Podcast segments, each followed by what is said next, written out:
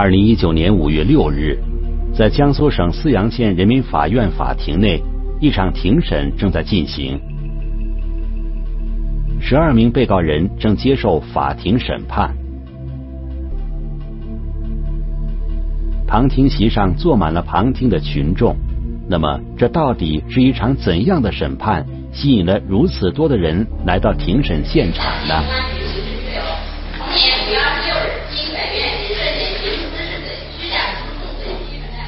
法庭两侧的电子显示屏上，“张磊等人恶势力犯罪集团案”这几个字格外显眼。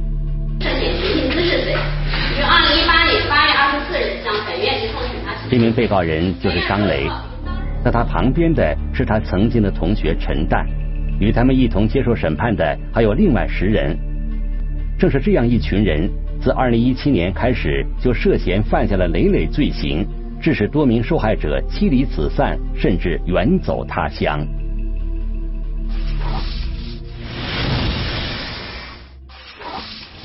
法庭调查显示，十二名被告人几乎每个人都曾经有过寻衅滋事、打架斗殴的劣迹。在这天的庭审上，他们牵涉的案件都和雷行投资这家公司有关联。警方之前的调查显示。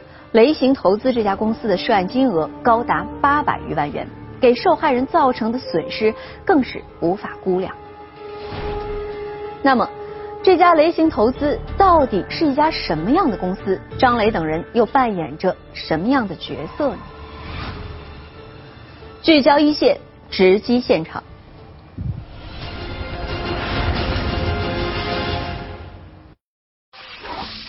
原本以为雪中送炭，最终却是落入陷阱。一个空套一个空的太大了，就越套就这样越来越多，没有办法整理。遇到这种事说不好认为就是一个死字。有人因他丢掉工作，有人因他远走他乡。因为这个事情之前家里面人都不知道，突然这个事情出来，感觉就自己就直接垮掉了。雷霆出击，揭开罪恶背后的圈套。一线还不完的借款正在播出。周小宝是江苏省泗阳县本地人，原本有着一个幸福的家庭。他在泗阳县城区一条繁华街道开了一家包子铺，因为地段好、交通便利，包子铺生意红火。无论是周边的邻居商户，还是过路的上班族，都爱光顾他家的包子铺。那这那那段时间生意一直都是好的。年前年后生意都很好的。二零一八年三月的一天早晨，周小宝像往常一样开门营业。当他打开卷帘门的那一刻，眼前的一幕让周小宝傻了眼。门上面、跟墙上面、地上面都是喷那个漆，黑色的漆和红色的漆，就是骂些说些那个天经地义，什么欠债还钱，天经地义嘛。然后那个开在这个门门上面、门头上面。就是门头上面全部都是，也是喷这个这些字。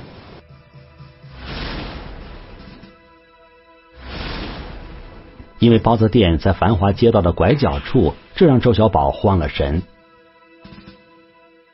当时看到就心里面，就是就已经崩溃掉了，因为这个事情之前家里面人都不知道，突然这个事情出来，就感感觉就自己就直接垮掉了。其实早在几天之前，周小宝就觉得事情有些不对劲。有个人叫陈通的打电话给我，意思说，就是没讲什么原因，就说叫我还钱的嘛。三天两头打电话。你怎么说呢？我跟他讲的，我说之前不是说好的吗？我这个钱是我表弟拿的嘛，我你找他要。然后他们就讲说，上面签的是你，他们就就是找我们。在电话中，周小宝一再向对方解释自己并没有借钱，借钱的人是自己的表弟，而且真正拿走那笔钱并使用的也是表弟本人。就一直一直盯着我叫我给钱，然后后来我没办法，我就打电话找我表弟嘛，找他，但是就是一直找，一就是一直这个样子，持续了也很长时间。直到有一天，躲在外地的表弟给周小宝打了个电话。经过仔细询问，周小宝才觉得事情没有那么简单。中间我跟他联系，他跟我讲，就是说跟他们，他也是找其他的或者找些人跟他们认识的，或者社会上面的这些人跟他们认识的，就是这钱能不能再少还一点？因为已经还了借了相当于借了五万，还了还了这个八万，意思后面的利息再少，能不能再少还一点？如果真如表弟所说，他借了五万元，已经还了八万元，为何那个名叫陈通的男人还会一直催债呢？就在周小宝为此感到困惑的时候，二零一八年三月二十九日，周小宝收到了一张来自法院的传票。喷子之后，反正就是后面继续一直是打电话嘛，打电话找我们要，然后他们就是反正基本上都是就是语言上面骂的嘛，他们就是到法院起诉的嘛。气愤不已的周小宝第一时间来到派出所寻求帮助，并对民警说出了事情的来龙去脉。其实刚开始的时候，不是这个周小宝他自己本人用的钱，呃，是他一个表弟。他表弟在南方做生意，然后临时周转一下要五五万块钱。周小宝说，通过熟人介绍，表弟找到了一家名叫雷行投资的借款公司。不过，因为表弟不符合他们借款的条件，第一次借款失败了。于是表弟就找到了周小宝。但是呢，他表弟又正常不在沈阳，在沈阳又没有固定的房子。没有固定的住处，所以他本人借不了。就是他不好借钱嘛，叫我帮他，就叫我的名字借一下。一开始讲的是五万块钱，然后呢，因为之前家里面其他事情，他也会之前帮到我这边其他，我也没多想。碍于面子，周小宝一口答应。很快，这家借款公司的工作人员就找到了他。借款之前，你们会跟他们公司有什么沟通吧？之前从来没沟通过。就见面就签字了。就见面刚开始是聊，就是跟我说一下嘛，是认识嘛，意思说他拿这个钱，就说一个月就到时间给还掉。我当时我就没讲太多，然后呢就是把那个合同什么东西拿过来签的。他们这一伙要求就是你必须要有房子，然后才能借钱给你。后来他就他表弟就找了周小宝。因为周小宝符合这个条件，周周小宝本人他开了一个嗯小吃部，卖小吃，嗯，他自自己在在四阳已有小区的住宅。在对方的一再催促下，周小宝没有仔细查看合同内容，就写下了自己的名字，还按上了手印。现在当时上面有一个是，就是我的名字，什么东西都签的。就是对方的那个姓名跟那个其他信息都没签，但是借条上面那个借款就是放款放款人就是还是空白的，就说他借钱的周周小宝在上面签字了，但是借谁的钱是空白的。签订合同之后，借款公司工作人员带着周小宝的表弟去银行办理了转账手续。因为我的银行卡是给后来给我表弟拿去的，他们这个钱是打在我的银行卡上面。他借款是借一个月，呃，当时他们口头约定的，然后一个月利息是两万，然后如果是违约的话，过一天是八千元违约金。在配合工作人员走完了借款流程之后，周小宝的表弟拿到了钱，只是周小宝他们没想到，这才是噩梦的开始。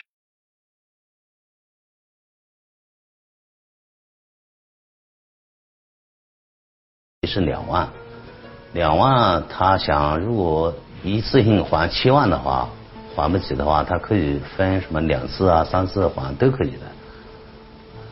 但是张磊这伙他们就不这么认为，你要是还的话，你必须一次性还七万。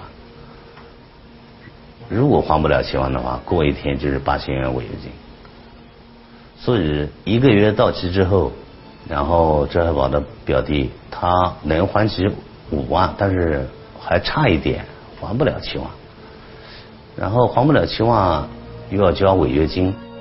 很快一个月的期限到了，周小宝的表弟没能按时全额还钱，于是周小宝开始遭遇各种麻烦。然后说你要还不起可以，你就交利息吧。对，利息按照违约金来收的话，每天就是八千。后来，然后陈通他们每天就是找周小宝或者他表弟每天要钱，然后还了有八万多元之后，然后就没有钱还了。刚开始是打电话，然后就是到店门口，店门口，然后呢就是就是找我打打我电话找我，因为家里面人没人知道嘛，都不知道，自己也比较担心。虽然频繁被骚扰，为了避免让家人担心，周小宝一直隐瞒着真相。直到这天一大早，看到店门口被喷满了字后，周小宝一下子崩溃了。都是趁就是我们不知道的时候，应该都是夜里面左左右两三点、三四点这个样子喷的。把他家里面小区那个墙上、门口喷的全是字，然后把周小宝那个门、小吃部门上面也都是喷了字，然后周小宝没办法，门市也没办法开了，这样他一开业一营业的话，他继续要钱，他没办法营业，然后找了几个就是像有纹身的人上店里面睡，他就没办法做生意了，人家也不敢去他店里面。然后这个店我也不敢开了，然后这个事情出来之后，我就店我就关掉，就一直没开。房子还有半年左右的房租，房子一直都一这房子一直都空着。周小宝把店关了，然后和他表弟都上外地去了。嗯。后来陈通他们这一伙找不到周小宝和他表弟人了，找他家里面也要不到钱，然后就让陈丹，然后到法院去起诉周小宝。然后他把那个借条上面后写上陈丹的名字，然后由陈丹拿借条和虚假的银行流水到法院起诉周小宝还十五万。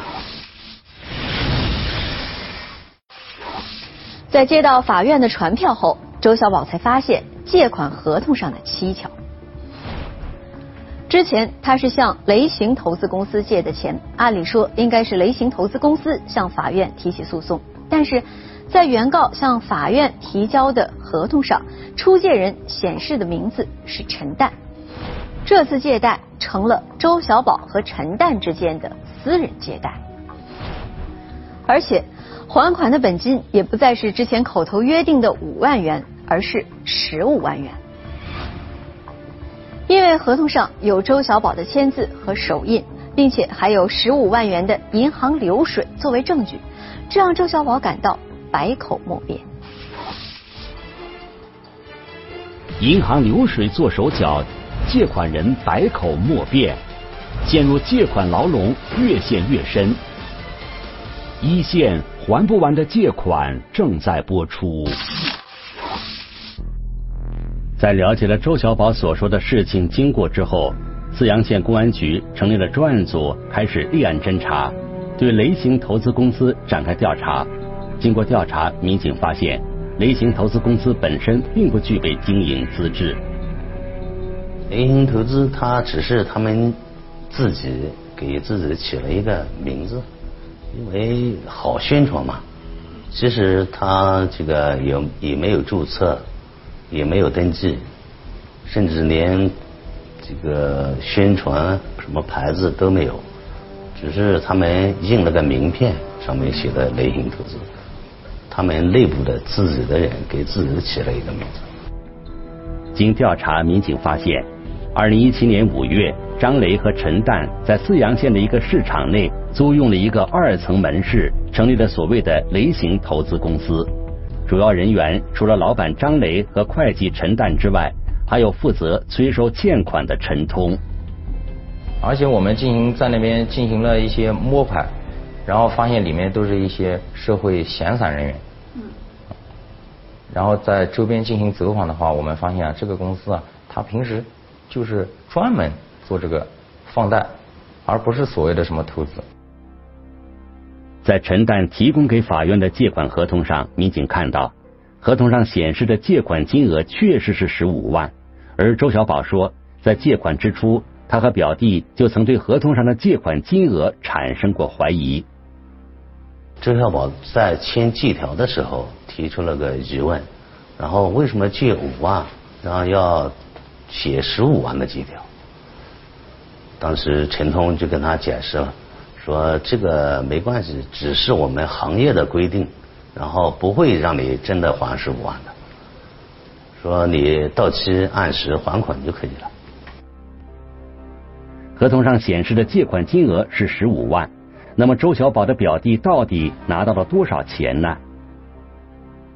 然后后来是我表弟给我讲的，他拿了就是说跟他们对方一个人到银行里面就是打的十五万在这边，他从银行里面取了十万块钱给他，他自己留了五万块钱。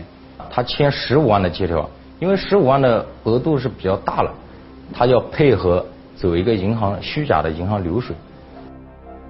据周小宝说，表弟从卡里取了十万块钱现金，还给了借款公司工作人员，真正拿到手的借款金额也并不是五万元，借款公司还扣除了家访费以及其他手续费用。它分几种情况呢？像你借款额度比较小，比如说你借一万块钱，他正常就是家访完了以后给你签个借条，签个三万，签个四万，然后以后把砍头息扣下来，给你六千块钱。借款期限比较短，一般都是一个月这样。我们首先就着周小宝这个事情，我们先着手开始调查，因为起先的时候我们也不大相信这个借五万元打十五万的借条，并且银行流水也是十五万。我们作为公侦查人员，一开始我们也是持一个怀疑态度。针对周小宝提供的线索，民警对周小宝的银行流水进行了详细的调查。先去银行，呃，调了这个交易记录。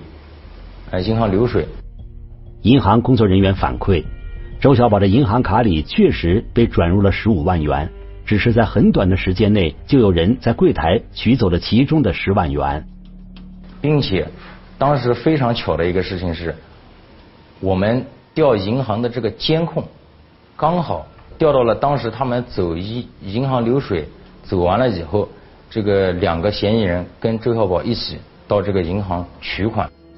这是银行取款柜台的一段监控视频。监控显示，这天下午四点多钟，周小宝的表弟和另外两名男子来到银行大堂取号排队。监控显示的是，当时去取钱的时候，呃，陈通还有另外一名嫌疑人，他们公司的公司的人是跟这个人一起去的，就是全程陪同。监控中，周小宝的表弟来到柜台前。陪同的那两个男人则在不远处的地方等待。在取完十万元现金之后，周小宝的表弟小心翼翼的装在了早已准备好的塑料袋里。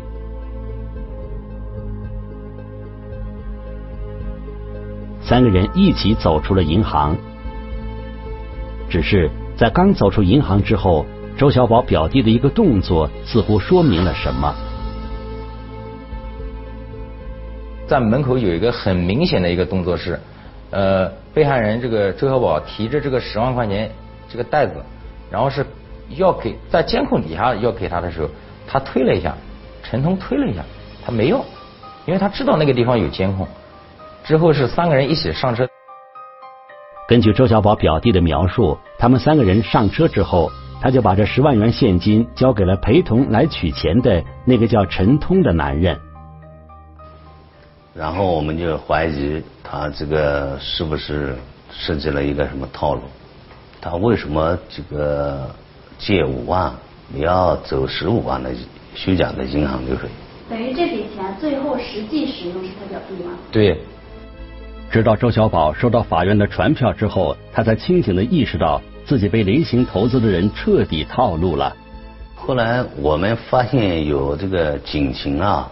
还有法院起诉了个，我们初步的了解了几个，就和类似于受害人的，发现性质和他们和周小宝就差不多，都是根本没有拿到这么多钱，但是借条上面就是打了翻倍的借条，所以我们就认为就有可能他这个张磊这一伙是一个有组织的犯罪同伙，他有意制造你呃违约还款违约。啊，收取这个他自己制定的、自己制定的这个违约金啊，来来这个惩处的办法，来进行加加加额变换借条啊，变换借条这种，有的在变换借条啊，有的还甚至进行虚假诉讼。在梳理了关于雷行投资公司工作人员对借款人寻衅滋事、暴力讨债的众多证据之后，民警认定张雷、陈旦等人涉嫌通过套路贷、采用暴力手段谋取暴利。民警决定首先控制起诉周小宝的陈旦。陈旦在这个犯罪集团里边，他充当了一个会计的角色，然后他每天这个公司啊，他向对外放贷，包括收钱、催账这一块。他自己会在里边，他们自己有个微信群，他会在里边登记自己账本上登记，然后等到要账的时候，哪一笔账要到期的时候，他会提醒下面人去要账。因为他当时签的这个借条都是空白的借条，就是出借人是空白，因为当时这个十五万的流水是陈丹转到周小宝卡上的，所以他后来在决定去起诉的时候，直接就把陈丹的名字填上了，因为这样的话，他那个所谓的去起诉证据链才完整。所以他当时陈丹当庭被我们带回来了。面对突然出现在面前的办案民警，陈丹有些慌张。在随后的讯问中，陈丹交代了自己知道的一切。陈丹到案之后呢，我们也对这个四阳的这个据点啊，包括陈丹这个车辆都进行了搜查。呃，我们发现陈丹这个车上有多达六本账目。呃，在这个。四阳的这个据点，据点里面发现了很多这个借款手续、借条啊、身份证的复印件、户口本的复印件、房产证的复印件，并且也发现了部分判决书。在控制了陈旦之后，民警第一时间来到雷行投资公司进行调查，发现公司空无一人。就是我们在这个张磊的汽配城那个。雷星投资那个据点里面，然后搜查出来的一些作案工具，这个就是棒球棍，然后还有这个是电警棍，就是嫌疑人在找那个借款人要钱的时候，然后用来吓唬他们，就是说有时候这个会打出那个火花，然后啪啪啪的，然后让受害人感觉到心里有很大的压力。然后这个喇叭呢，就是他们。这个要钱的时候，就是会录一段录音，在这个喇叭里面说某某某欠钱欠债还钱，然后放在车上面，然后一直循环播放，然后找受害人要钱。这个是自喷漆，然后这个自喷漆就是晚上的时候，然后到受害人的家里面，然后把门上面还有什么家附近。然后都喷一下什么欠债还钱啊，或或者一些侮辱性的语言。我们抓到陈丹了之后，然后陈丹就交代出他他这个钱其实是陈通，然后放借给就是做手续给付小宝的，而且这个要钱呐，采取软包的一些手段啊，喷字啊，喇叭喊都是陈通带人去做的。在调查中，民警发现了雷行投资公司更多涉黑涉恶的证据。陈通作为公司催收部负责人，在催收过程中，不只是使用喷漆、辱骂这些简单的软暴力手段，遇到对方稍有不从，他们就会大打出手。这是二零一七年六月七日某公司监控探头拍摄下的视频。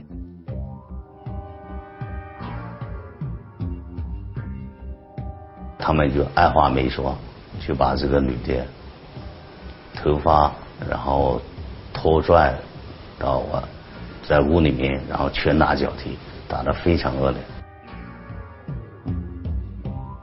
而陈通他们打人的原因，却仅仅是因为感觉到受害人说话的语气不太好，然后导致这个公司的员工有几个人都辞职，不敢不敢在那边干。后来我们通过这个工作，把陈通也抓到了。此时，对雷行投资公司老板张雷的抓捕也在悄悄进行。在我们抓到陈通之后，张磊感觉这个事情好像要弄大了，他就跑了。然后后来又跑到了无锡，我们发现这个张磊就住在前面那个单元，然后上去之后十三楼，第几个单元？第第二个，第二个中间那个单元中。啊。哦，就有人出来那个。啊，对对。嗯嗯，那他肯定自己不敢下楼呗。应该是，张磊是他们本人不敢下楼，吃的东西肯定叫别人送的。安排人送的。嗯。在无锡，经过多天的蹲守之后，民警终于找到了张雷的落脚点。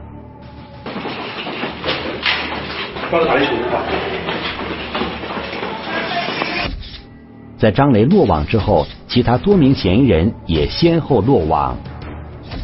围绕雷星投资这个起诉的一些记录进行调取，呃，然后对公司所有成员这个涉警记录。涉及到的报警记录，尤其是债务类、债务类的一些报警警情，我们进行梳理，发现他这个雷星投资里面这个成员啊，呃，债务类警情涉警记录特别多。民警调查后发现，因为雷行投资公司没有经营资质，所以他们在和借款人签订借款合同时，出借人一栏是空白的。如果他们催债无果，需要向法院提起诉讼时，才会在出借人一栏上随意的写上团伙成员的名字，然后让团伙成员拿着相关证据向法院提起诉讼。当借款人不能够提供自己遭遇套路贷的有力证据时，只能无奈按照法院的判决归还合同上显示的虚假借款。有一个名叫沈星的受害者。他的遭遇让民警颇为感慨。民警找到他时，他正涉嫌一起诈骗案件。欠债难还，借款人走投无路，暴力催收，催生受害人铤而走险，一线还不完的借款正在播出。沈星，泗阳县本地人，是当地一家医院的护士。在同学的推荐下，沈星来到了雷星投资公司进行借款。然后当时他借的是三万块钱，呃，去掉了家访费啊、砍头息之类的，拿到手才两万两千八。但是借条打的是七万元的借条。呃，用当时是说用了一个月时间，他跟我讲了说你，说你以后万一就是说下个月还需要再用，说你要提前跟我说，然后提前把利息给他。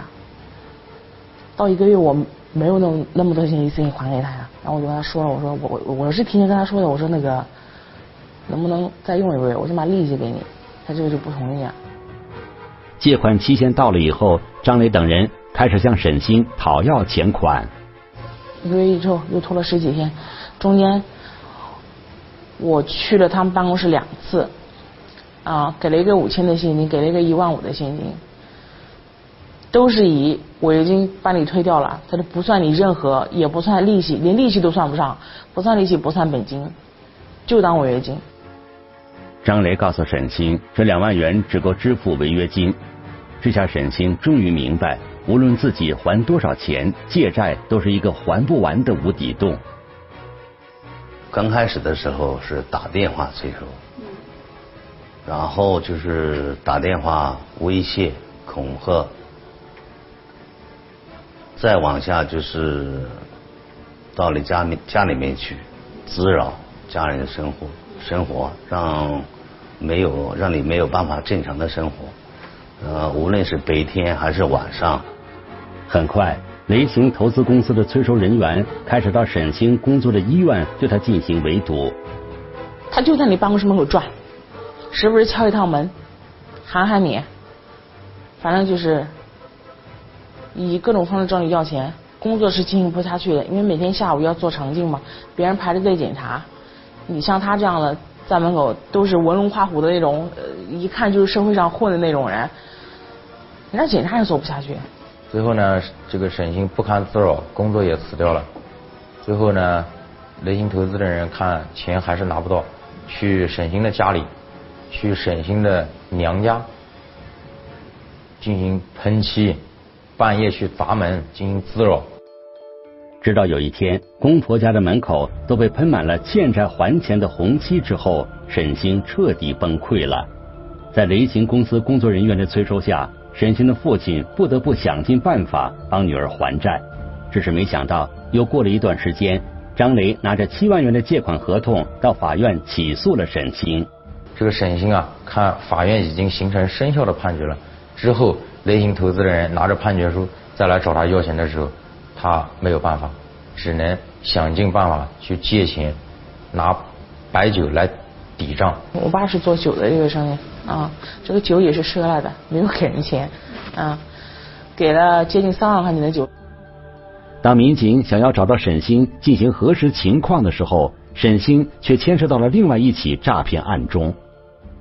我们公安机关接到一起诈骗的报警啊，发现这个嫌疑人啊，因为他是自称自己是啊，跟他同事说自己是仙园的护士，对吧？给房长做担保。后来我们通过这个线索，然后才抓到了沈星。经调查，民警发现，因为饱受陈通等人软暴力骚扰。沈星此前已经从医院辞职，此后为了尽快从雷行投资公司的套路贷陷阱中挣扎出来，沈星想到了通过诈骗拆东墙补西墙的歪招。他伪造了一份房产证，并借此从同事那里借到了一大笔钱。能赌一个是一个，其实呢，一个都没赌到，一个都没赌完。你一个空套一个空的太大了，就越套就这样越来越多。不过，沈星的骗局很快被识破。同事在多番催要拿不回借款后，果断向公安机关报警。就是因为这些高利贷逼得你没有办法，走投无路了，导致我自己又去骗了别人的钱。当然，为了还高利贷而骗钱，只是沈星的一面之词。民警调查发现，沈星骗来的钱。只有一部分还了雷行公司的钱，而另一部分则用于个人消费。正是考虑到了这些具体情节，二零一八年三月二十二日，泗阳县人民法院以诈骗罪判处沈星有期徒刑三年，缓刑三年六个月，并处罚金两万元。沈星说：“当民警找到他的那一刻，他内心除了恐慌，还有一种如释重负的解脱。根本就还不了。”没有办法，这东西遇到这种事，说不好，因为就是一个死字。要是如果没有家里人帮着你，光靠你自己，真的，你日子是根本过不下去的，没有办法过。这个呢，我们呃打击了，已经公开了处理，是吧？我们对这个呃对这个呃社会面也进行了宣传啊，呃也提醒这个老老百姓嘛，呃注意一个呢就是这个谨慎这一块啊，要根据自己所需吧。啊，根据自己需所所需，不要盲目盲目的借款，是吧？第二呢，要到这个正规这个呃借贷机构去，借贷机构去啊，这个呃同时呃要看清签订的协议合同的具体的内容啊，具体的内容呃借款了。第三个呢，就是遇到情遇到认为是涉嫌套路贷的行为，要这个及时报警，不要怕恐吓。二零一九年六月二十二日，张雷一案在泗阳县人民法院公开宣判。